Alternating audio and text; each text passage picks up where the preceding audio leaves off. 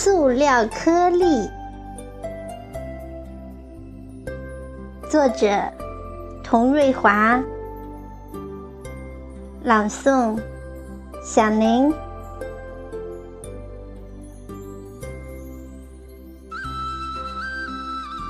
天，瓦蓝瓦蓝，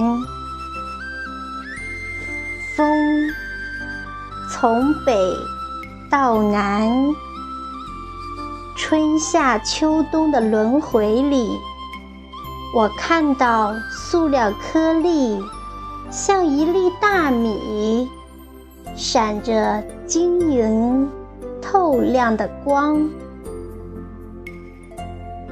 每天都把它抱入怀中，久久的搅拌，像一颗颗珍珠，在岁月的心里眷恋一生。